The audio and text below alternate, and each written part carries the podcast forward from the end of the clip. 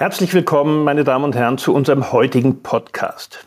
Spricht man dieser Tage mit Unternehmern und Managerinnen, spürt man, dass sich viele Unternehmen in einem regelmäßigen Würgegriff befinden. Einem Würgegriff von extrem gestiegenen Energiekosten und dem akuten Mangel an Arbeits- und Fachkräften. Die Energiekosten treffen nicht alle Betriebe gleichermaßen, der Arbeitskräftemangel schon. Wie ist jetzt die Situation am Arbeitsmarkt? Wie sehr sind Unternehmen davon betroffen? Und vor allem, was gibt es für Gegenrezepte? Darum soll es in unserem heutigen Podcast gehen. Dazu darf ich in Linz zwei Experten begrüßen. Gerhard Strasser, Geschäftsführer des Arbeitsmarktservice AMS in Oberösterreich und Wolfgang Spitzenberger, Personalchef der Raiffeisen Landesbank Oberösterreich. Herzlich willkommen, meine Herren. Grüß Gott. Grüß Gott, hallo. Herr Strasser, wie, Sie sind der AMS-Chef in, in, Oberösterreich. Wie stellt sich das Problem am Arbeitsmarkt aus Ihrer Sicht denn dar? Ist der Arbeitskräftemangel wirklich so groß, wie die Wirtschaft sagt? Ja, man muss das leider sagen, aber leider nur aus der Sicht der Unternehmen, weil es ist natürlich eine sehr günstige Situation, wenn der Arbeitsmarkt gut läuft, wenn die Vollbeschäftigung in die Nähe rückt. Aber für die Unternehmer ist es natürlich ein Riesenproblem, die entsprechenden Arbeitskräfte zu finden. Und ja, wir haben speziell in Oberösterreich einen wirklichen Fachkräfte- und auch schon einen Arbeitskräftemangel. Die Bundesländer sind hier etwas unterschiedlich aufgestellt, aber für Oberösterreich und Salzburg trifft das sicher zu. Und ich gebe Ihnen nur eine ganz kleine Episode jetzt. Äh, wir haben von Dienstag zu Dienstag immer die aktuellen Arbeitslosenzahlen. Und heute beziehungsweise gestern habe ich mir die angeschaut und selbst im Winter, im Monat Jänner, wo wirklich Arbeitslosigkeit das große Thema ist durch die Bauwirtschaft, durch das Baunebengewerbe, sind in Oberösterreich die Arbeitslosen geringfügig zurückgegangen. Das heißt also, wenn der Arbeitskräftemangel jetzt ein Thema ist, obwohl rundum von Krisen und dergleichen gesprochen wird, dann zeigt uns das schon ein Bild, dass diese Situation mit dem Mangel an Arbeitskräften eine längerfristige langfristige Situation sein wird?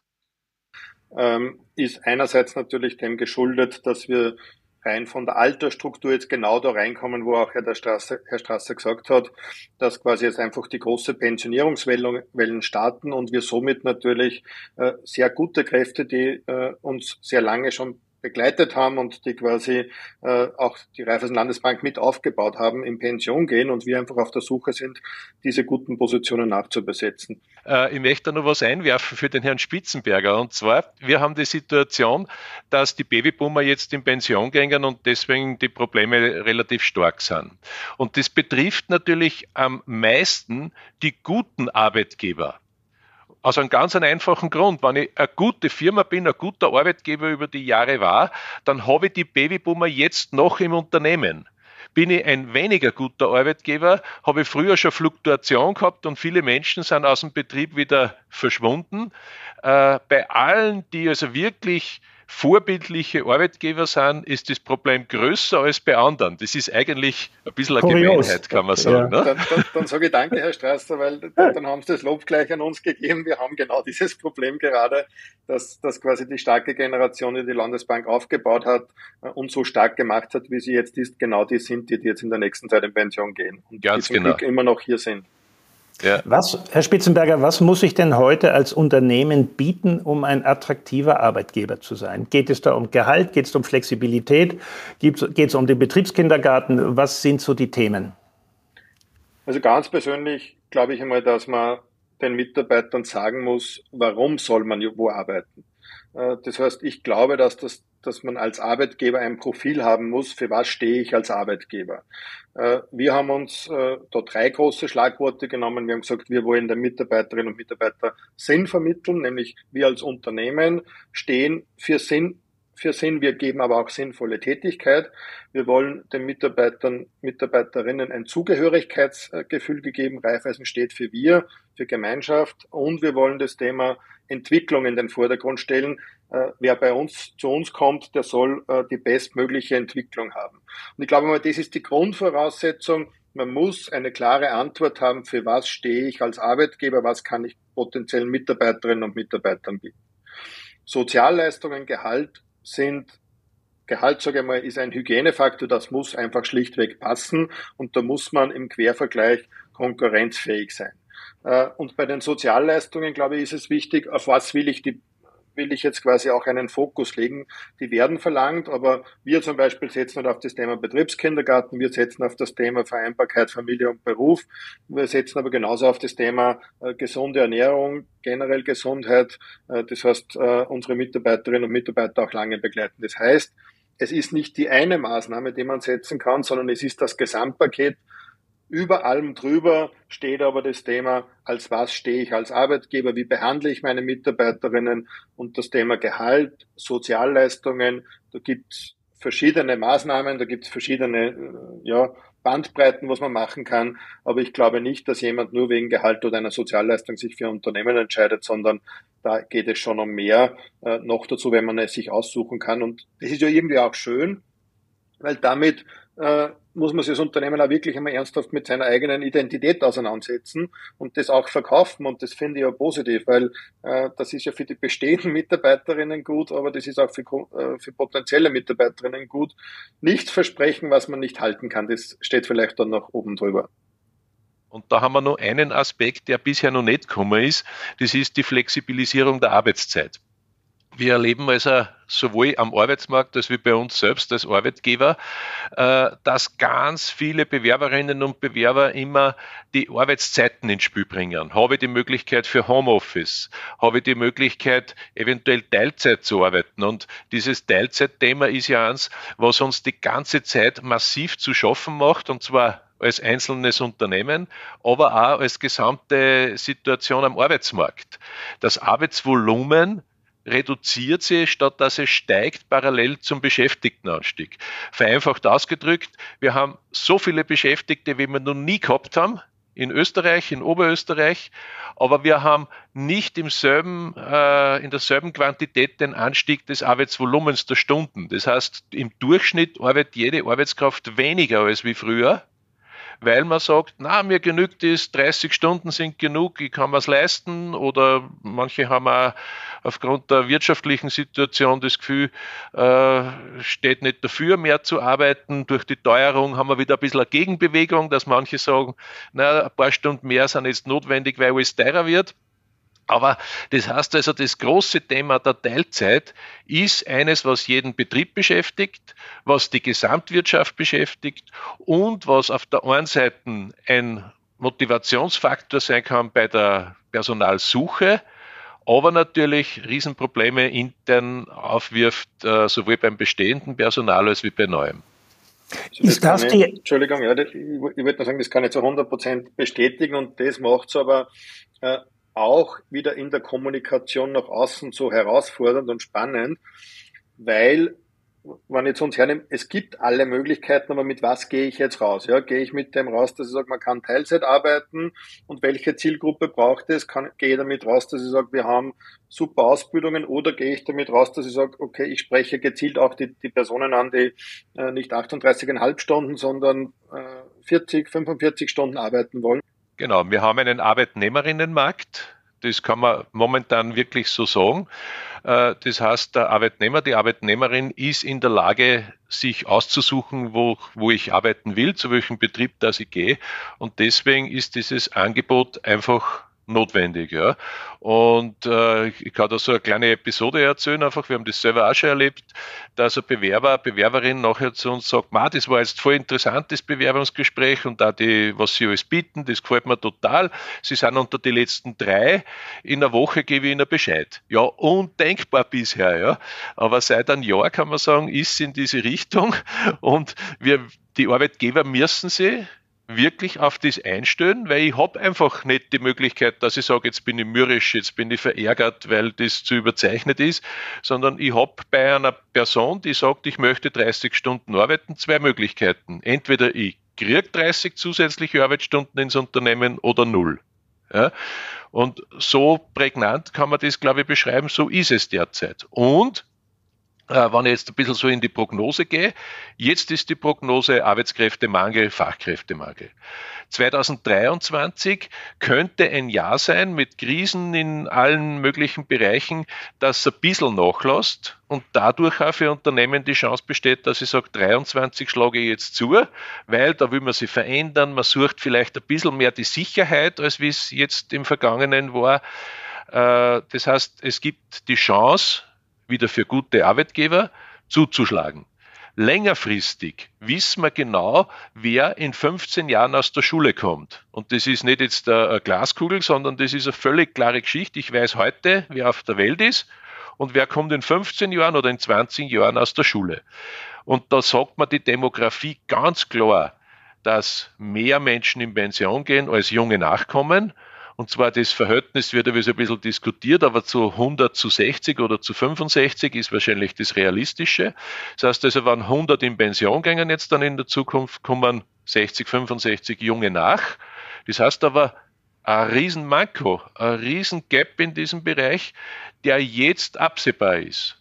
Und jetzt gibt es drei Möglichkeiten, dagegen zu wirken, eigentlich vier. Das ist mehr arbeiten Teilzeit, länger arbeiten ältere Menschen Zuzug Migration und das vierte ist dann Produktivität erhöhen und solche Dinge. Und mehr Möglichkeiten gibt es in Wirklichkeit nicht. Ja? Und deswegen muss ich mich beim Personal halt, sowohl bei den Teilzeitmenschen, bei den Älteren und auch beim Migrationsthema, glaube ich, wirklich intensiv bemühen und kreativ sein. Und, und ich würde noch eins ergänzen, also ich unterstreiche alles, äh, was Sie gesagt haben äh, noch mehr bemühen um die bestehenden Mitarbeiterinnen und Mitarbeiter, weil jede Mitarbeiterin, die nicht aufgrund von Pensionierung äh, äh, und aufgrund vom Alter das Unternehmen verlässt, sondern aufgrund von Wechsel, weil vielleicht Unzufriedenheit oder weil es nicht die Möglichkeiten gibt, äh, jede, die das nicht macht, äh, ist quasi eine, die weniger suchen muss. Das heißt, und das finde ich auch das persönlich Schöne, äh, weil es im Prinzip für einen Personalisten eigentlich genau das ist, äh, was, was ja das Schöne sein sollte. Wie kann ich Kolleginnen und Kollegen bestmöglich im Haus einsetzen, wie kann ich sie bestmöglich entwickeln und wie kann ich sie bestmöglich ans Unternehmen binden. Das heißt, auch im Personalbereich ist das Thema der Nachhaltigkeit eines. Und ich will euch da jetzt ein, ein Beispiel sagen, und zwar äh, nicht nur auf Firmenebene, sondern auch auf Bundesland oder auf, auf überhaupt auf Österreich-Ebene ist das Thema ein wichtiges Personal im Land zu halten. Und als Beispiel dafür, in Oberösterreich sind im Jahr 2021 in etwa 21.000 Menschen zugezogen. Das heißt, die haben wir mehr, das ist gut so.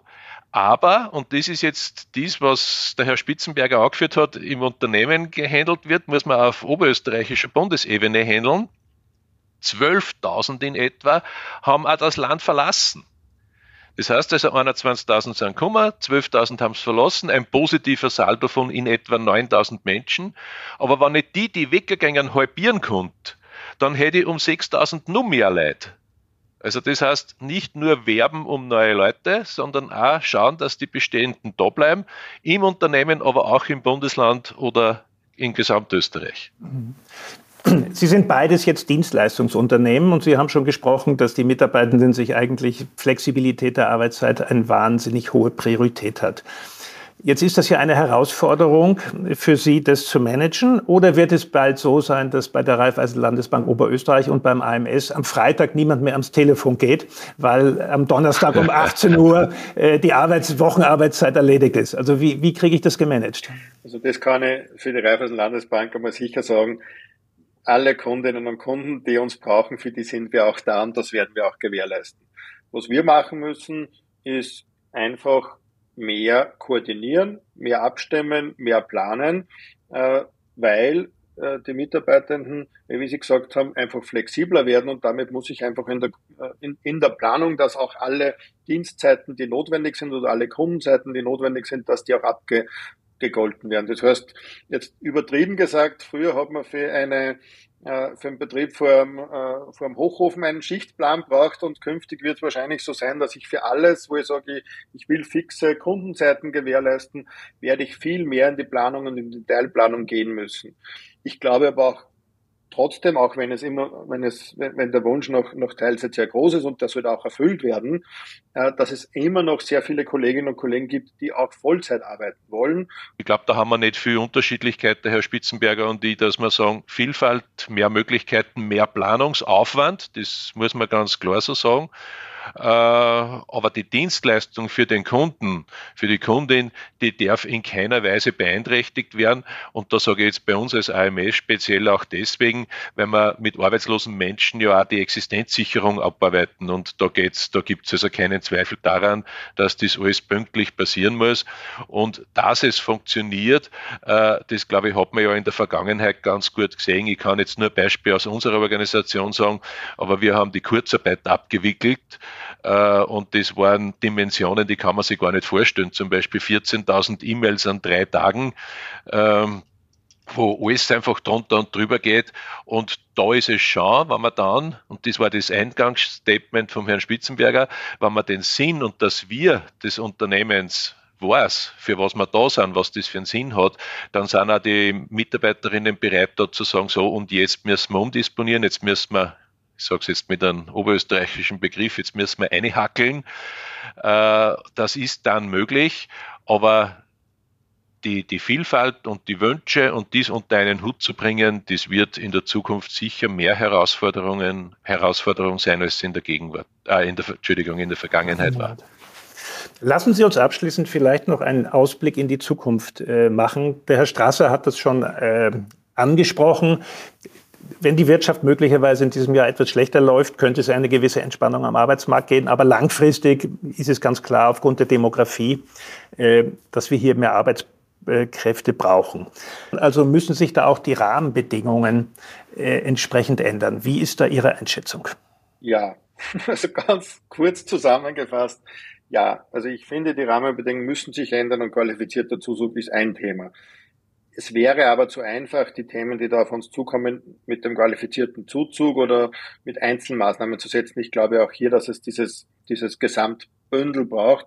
Wir müssen uns damit auseinandersetzen. Also das heißt, wir als Unternehmen schauen auf der einen Seite natürlich auch, dass die Digitalisierung weiter vorangetrieben wird. Das heißt, die Jobs der Zukunft werden sich verändern. Ich habe mal eine spannende Studie gelesen, äh, dass wir im Jahr 2035, ich glaube 85 Prozent der Tätigkeiten die es 2035 geben wird, gibt es heute noch gar nicht. Das heißt, wir müssen uns auf eine Zukunft vorbereiten, wo wir nicht genau wissen, wie die Tätigkeiten und wie die Profile äh, aussehen werden. Das heißt, wir werden ganz, ganz viel in das Thema Entwicklung unserer Mitarbeiterinnen und Mitarbeiter legen können, damit wir sie dann dort einsetzen können, wo wir sie in Zukunft brauchen. Das, glaube ich, ist eines der wichtigsten Geschichten. Das Thema Digitalisierung forcieren, das heißt hier das Know-how und damit eigentlich auch jede Tätigkeit spannender machen, weil vielleicht Routinetätigkeiten wegfallen. Ich glaube, Zuzug ist notwendig. Äh, ich glaube, also wenn wir heute noch davon sprechen müssten, dass man sagt, äh, äh, mehr Frauen, ja, für mich ist das keine Frage mehr. Das heißt, wir müssen die ganze Bandbreite, die es gibt, an, an potenziellen Mitarbeitenden, müssen wir einfach schlichtweg ausschöpfen. Und ja, von der Teilzeit, wir werden, hat der Herr Strasser zuerst da richtig gesagt, ich kann mir was wünschen und kann sagen, okay, es wäre natürlich einfacher, ich habe mehr Vollzeitkräfte wie zwei Teilzeitkräfte. Äh, wir werden mit dem umgehen müssen, was gefordert wird und das bestmöglich anbieten müssen, weil sonst haben wir statt 30 Prozent, 0 Prozent neue Mitarbeiterinnen und darum werden wir auf das eingehen müssen. Also das heißt, alle Möglichkeiten, die es gibt, ausschöpfen. Wir als Unternehmen können einiges tun zum Thema qualifizierten Zuzug, äh, zum Thema Fachkräfte nach Österreich holen da hofft man ein bisschen auf äh, obere Stellen. Man darf sich ja noch was wünschen im neuen Jahr. ja, die Wünsche von Herrn Spitzenberger kann ich großteils nachvollziehen und, und unterstützen. Äh, ich will auch sagen, beim Zuzug haben wir natürlich das Problem, dass im EU-Raum und in diesen Ländern, die traditionell für uns Arbeitskräftelieferanten waren, dass dort die Arbeitslosenquoten so niedrig sind, dass man dort nicht mehr viel fischen kann. Also das heißt Ost Osteuropa äh, zum Beispiel. Genau, Osteuropa ja. ist im, im ganz großen Belangen, Bereichen ebenso Arbeitskräfte suchend wie wir bei uns. Das heißt, es geht mehr Richtung Drittstaaten. Da ist jetzt die Rot-Weiß-Rot-Karte mal adaptiert worden und ein bisschen erleichtert worden. Aber man muss ehrlich gesagt sagen, in Österreich ist der qualifizierte Zuzug eine Minderheit. Ich kann in Oberösterreich zum Beispiel sagen, wir haben 700.000 Beschäftigte und in etwa 1.000 Rot-Weiß-Rotkartenbesitzerinnen Besitzer. Also das ist gar nichts, ja, was da qualifiziert aus Drittstaaten bisher gekommen ist. Äh, wir haben natürlich das Thema Asyl, aber da habe ich keinen kontrollierten und qualitativen Zuzug. Und das andere ist, wir sind als Österreich, speziell Oberösterreich, nicht sehr bekannt für eine gute Willkommenskultur für Arbeitskräfte aus anderen Ländern. Und ich glaube, das ist mein Wunsch auch ein bisschen an die Politik, weil Herr Spitzenberger hat sich was gewünscht, jetzt wünschen wir auch was, äh, dass man mehr oder weniger eine freundlichere Kultur haben, um Arbeitskräfte, die man dringend benötigt, aus anderen Ländern bei uns aufzunehmen. Ja, meine Herren, dann sage ich vielen Dank auch für den Ausblick. Ich hoffe, dieser Podcast kann auch ein bisschen dazu beitragen, Ihre Wünsche weiter zu transportieren aus, aus diesem Studio hinaus. Ich glaube, es ist deutlich geworden, wie dynamisch äh, und durchaus überraschend sich der Arbeitsmarkt in relativ kurzer Zeit gedreht hat. Äh, Offensichtlich ist, dass die Herausforderungen steigen. Offensichtlich ist auch, dass auch die politischen Rahmenbedingungen, Stichwort Willkommenskultur, sich wohl ändern müssen, sonst werden wir dieses Problem nicht lösen. Meine Herren, ich sage Ihnen herzlichen Dank äh, für das interessante Gespräch. Meine Damen und Herren, ich danke Ihnen fürs Zuhören und würde mich freuen, wenn Sie das nächste Mal wieder dabei sind. Vielen Dank. Dankeschön. Dankeschön.